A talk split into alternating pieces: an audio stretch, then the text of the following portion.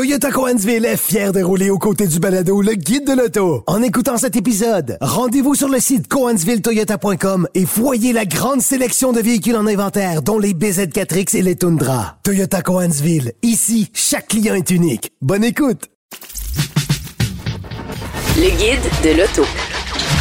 Avec Antoine Joubert et Germain Goyer. Oui, Philippe, tu es allé essayer cette semaine euh, un produit Alfa Romeo, le Stelvio. Euh, on n'en parle pas souvent de ce produit-là, mais c'est loin d'être méchant, honnêtement. Oui, le Stelvio est un petit peu perdu dans son segment. Pas parce qu'il est mauvais nécessairement, mais parce que, bon, c'est pas comme les gros ténors, euh, les Audi, Q5, BMW X3, etc., qu'on en voit un peu partout. Le Alfa Romeo Stelvio est vendu dans une sélection de concessions. Il n'y en a pas tant que ça. Et puis, euh, c'est un, véhicule qui est très différent. Il y a beaucoup de styles. On, s'abstient souvent de parler de l'objectivité de, ou de la subjectivité plutôt du style extérieur, comment qu'on aime ou on n'aime pas. Moi, je l'aime bien. Je regarde, la palette de couleurs est extraordinaire. beaucoup plus peut-être beaucoup plus attrayant comme palette de couleurs que, ce qu'on retrouve chez les Allemands. Par contre, on n'est pas dans le gris noir. On n'est pas dans le gris noir blanc. ouais, c'est ça. Par contre, euh, sur le plan mécanique, il y a certaines lacunes. Euh, le Stelvio que j'ai essayé, euh, c'est pas la variante Quadrifoglio, mais bien le Stelvio Veloce, qui est celui qui est abordable, en guillemets, là, euh, avec le moteur 2 litres turbo-compressé. Ben, abordable, en guillemets, oui, parce que un des problèmes du Stelvio, c'est sa facture. On a de la misère à être compétitif face à, face justement à, la compétition allemande ou Acura RDX, par exemple, parce que les, plans, de location sont épouvantables.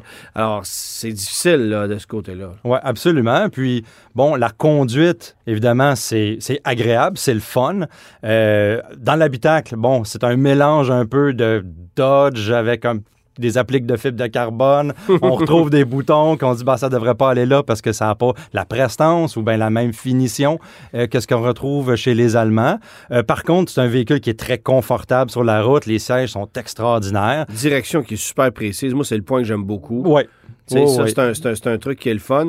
C'est vrai que c'est un peu bruyant. Le moteur est un peu râleux. J'ai de la misère à, le trouver adapté pour ce véhicule-là, ce moteur-là. C'est un, un, moteur qu'on trouve dans plusieurs produits là, chez, euh, dans le, chez Stellantis. Donc, c'est un, je trouve qu'il manque un petit peu de raffinement. Par contre, c'est pas la puissance là, qui manque nécessairement comparativement euh, aux, rivaux. Là, on parle de 280 chevaux puis 306 livres-pieds de couple. C'est ample là, pour partir d'une lumière en ville ou bien d'embarquer sur une rampe d'autoroute. Oui, absolument. Moi, de mon côté, ben, je suis allé du côté de l'Allemagne euh, pour essayer un produit japonais. Tu vas me dire que c'est un peu curieux, mais euh, c'est que Mazda a son centre de recherche et développement euh, du côté de l'Allemagne à Düsseldorf et on nous a amené là-bas pour mettre à l'essai le CX60. C'est un VUS. à, mi-chemin entre un compact et un intermédiaire, mais qui ne sera pas vendu chez nous. Pour vous donner une idée, là, on est dans un territoire de... ouais ça ressemble un peu à un BMW X3 en termes de proportion, peut-être un petit peu plus mhm. gros. Vraiment, là, on est à mi-chemin entre euh, le, compact et l'intermédiaire, mais trop petit pour être vendu chez nous. Et ce véhicule-là, ce qui est intéressant, c'est qu'il exploite une nouvelle plateforme, une nouvelle motorisation, une nouvelle transmission. Finalement. Qui seront adaptées, euh, qui sera adapté au prochain CX90 qui va être vendu chez nous. Donc, ça va remplacer le CX9 et le CX70 qui va être un intermédiaire à deux rangées de sièges par exemple, qui viendrait rivaliser avec un Murano, avec un Ford Edge, avec mhm. un Honda Passport, des trucs comme ça, mais euh, à la sauce Mazda. Donc, euh, une plateforme de véhicules initialement propulsé. Bon, on sait que ce tous, seront tous des quatre roues motrices, mais le véhicule achemine d'abord sa puissance aux roues arrière et la réachemine à l'avant lorsqu'on a besoin d'avoir les quatre roues motrices. Donc, moteur longitudinal, euh, transmission à huit rapports de nouvelle génération. Et on nous a confirmé l'arrivée en Amérique du Nord de deux moteurs à six cylindres en ligne turbo-compressés un avec haut rendement, donc il va avoir deux types de puissance. Et entre ces deux moteurs-là, dans la hiérarchie d'un CX90, se retrouverait la mécanique qu'on a mis à l'essai là-bas, qui est une mécanique hybride rechargeable. Donc, on l'appelle PHEV.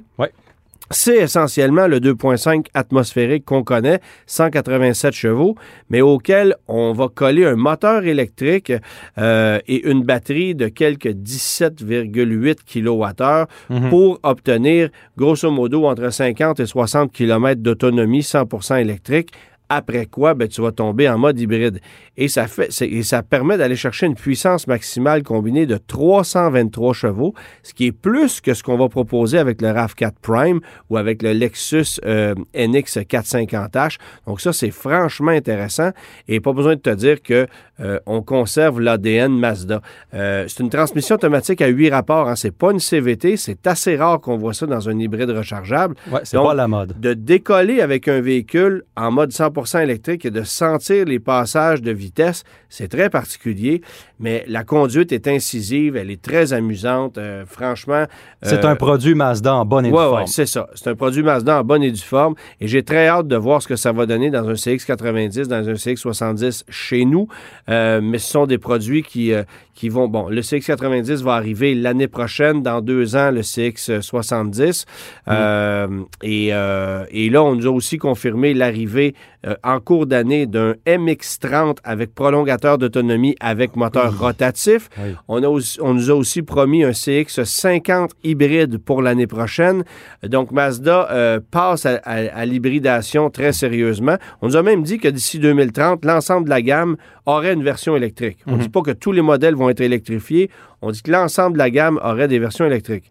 Et ça, ce que ça veut dire, c'est qu'on peut s'imaginer que la MX5 va être électrifiée. Ouais. Une MX5 hybride, ou ça peut être un- ça pourrait être euh, un hybride léger là, avec, Léger une batterie un système 48 volts. ben bon, oui. exactement. Ben oui. Pour, Euh, pour contribuer aux accélérations, récupérer l'énergie au freinage, Voilà. un peu tout des, des- adapter euh, euh, l'hybridation à la performance pour pas perdre l'âme là, de, En de même la temps, le MX-5. défi, ça va être de conserver une voiture qui est très légère, et ça, c'est dans l'âme de la MX5. Ouais. Mazda 3 aussi, si on garde la Mazda 3 sur le marché, ça va être la même chose. Ce qu'on nous a confirmé aussi, et ça, c'est un peu dommage, c'est qu'il n'y aura pas de remplaçante de la Mazda 6. On y a- Mhm. Il y avait des rumeurs d'une nouvelle berline à moteur 6 cylindres. Là. Le moteur 6 cylindres, c'est vrai, mais ça va être appliqué à des VUS. euh, et oubliez ça pour une berline intermédiaire en Amérique du Nord, euh, ça ne sera plus le cas. Alors, euh, ça a été très, très pertinent comme essai. Puis je vous dirais que j'ai bien aimé cette mécanique-là, mais j'ai encore plus hâte d'essayer ce nouveau 6 cylindres en ligne. C'est à contre-courant, mais je pense qu'on va avoir quelque chose de très bien entre les mains.